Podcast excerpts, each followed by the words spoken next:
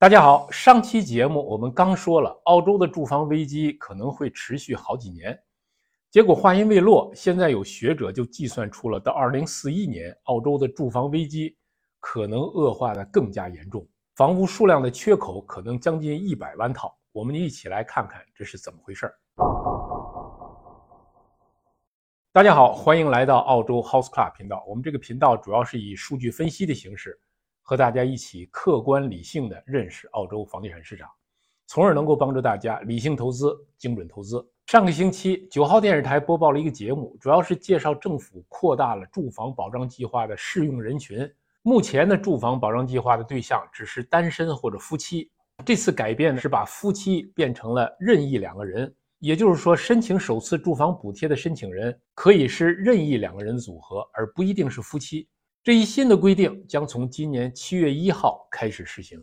看到这儿，我就觉得政府可能又要故伎重演了。政府希望帮助弱势群体及早入市，这种愿望是好的；要解决住房危机的这个愿望也是好的。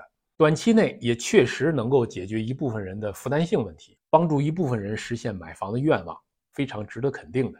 但是这个政策呢，可能会加重目前的住房短缺的局面，因为客观上这又是一次需求的扩大。而并没有增加供应。我们知道，目前我们正在经历的住房危机，就是因为需求的不断扩大，而新增供应却在不断的减少造成的。那么，政府的这个新的政策，毫无疑问将会使供需之间的这个缺口会继续扩大。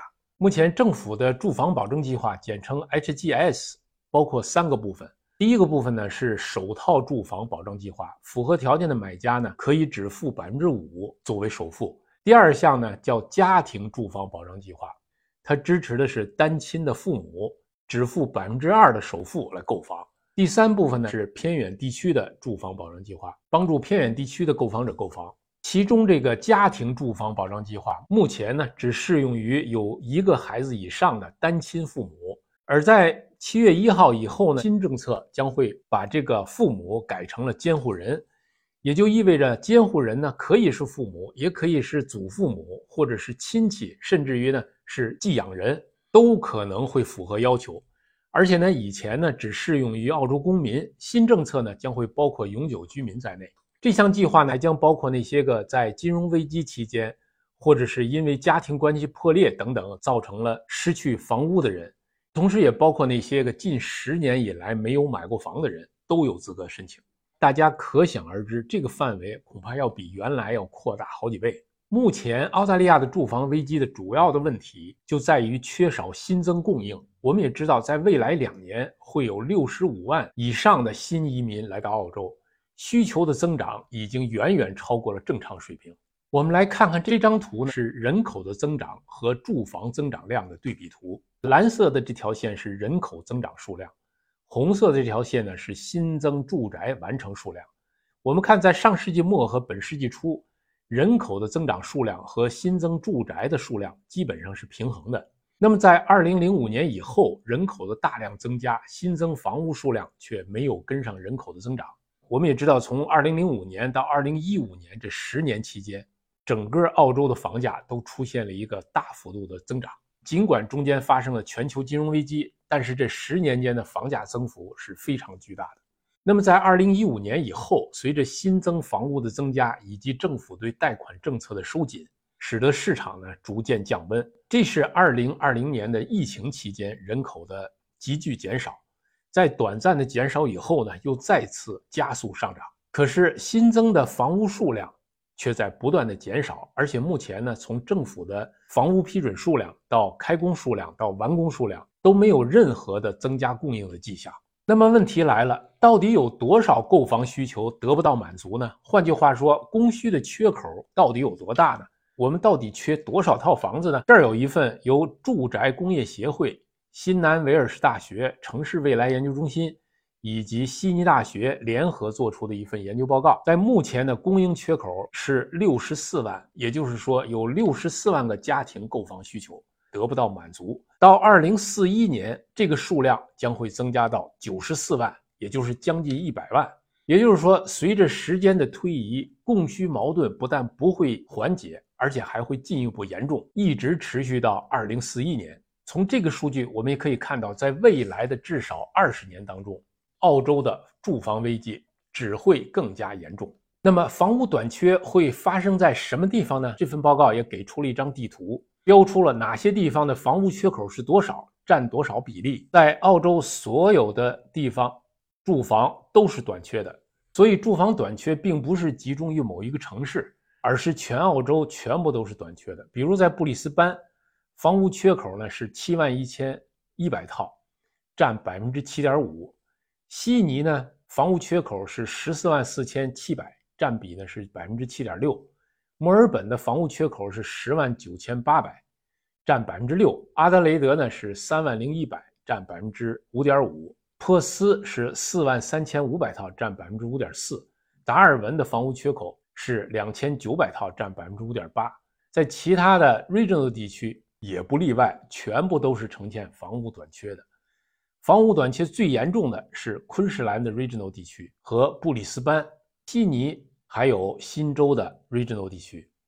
这份报告也分析了对房屋需求的结构，比如像这张图，从黄色到深灰色，分别表示的是单身、夫妻、家庭还有无家可归者。我们看到，在大部分地区，这种需求呢都是来自于家庭的需求。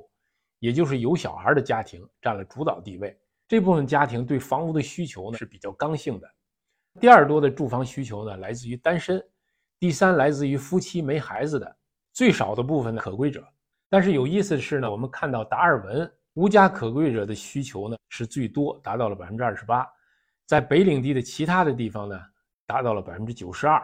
如果按区域来分的话，缺房数量最多的是 Gold Coast 黄金海岸的缺房比例是百分之九点九，缺房数量第二位的是悉尼的内西南区，为两万一千五百套，占比为百分之十点二。墨尔本西区的缺房量为两万两千套，墨尔本的东南区的缺房量是一万九千两百套，再次就是悉尼的西南区，缺房数量为一万八千六百套。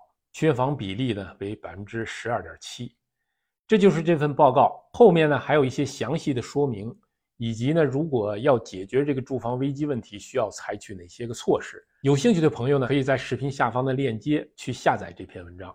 当然，如果要解决这个住房供应问题呢，政府当然是可以有所作为的。但是从历史上看，解决新增房屋数量的最有效的方式，仍然是来自于。民间的私人投资，就像我们一样，这些普通的投资者是解决租房问题的主力军。因此，我们投资在房产当中，一方面能够获得资本增值，另外一方面呢，也为这个社会解决住房危机问题提供了帮助。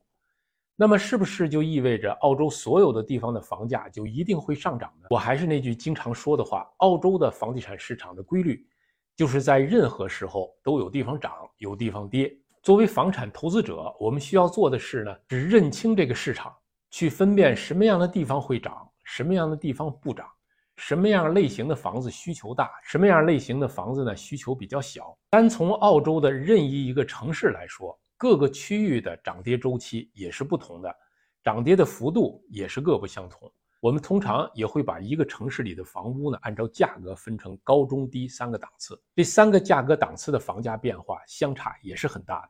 这张图呢是 collogic 刚刚发布的，截止到四月底的三个月以来的价格变动情况。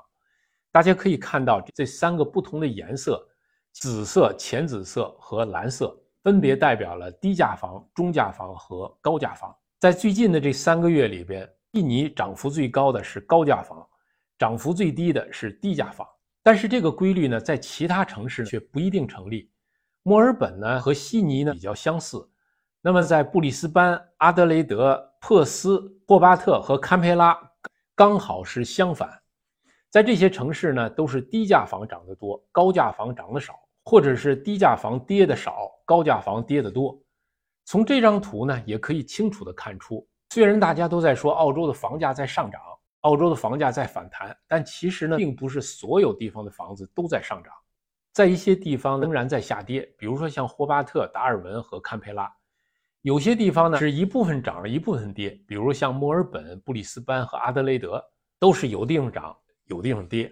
因此，房产投资呢并不能简单的说澳洲房价又涨了或者又跌了，或者哪个地区的房子要涨了或者要跌了，而需要深入分析到某一个区域的某一类房产，甚至于在同一个区域里还要分成不同的区块、不同的街道去选择房屋。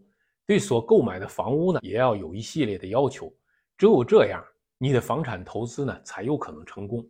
我们也经常说，买房投资其实是选择大于努力。只要选择好了，在这之后呢，就不需要你花很多的精力或者金钱，这个房子呢就会源源不断的为你带来收益。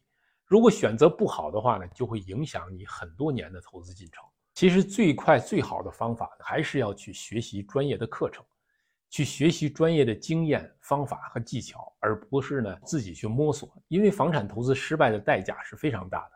如果你想在未来十年或者二十年，在澳大利亚房屋短缺的这种状况下，能够进入房地产市场获得投资收益的话，欢迎你参加我这个月马上就要举办的免费的直播课程，可以添加视频下方的助手微信报名参加。感谢大家的收看，再见。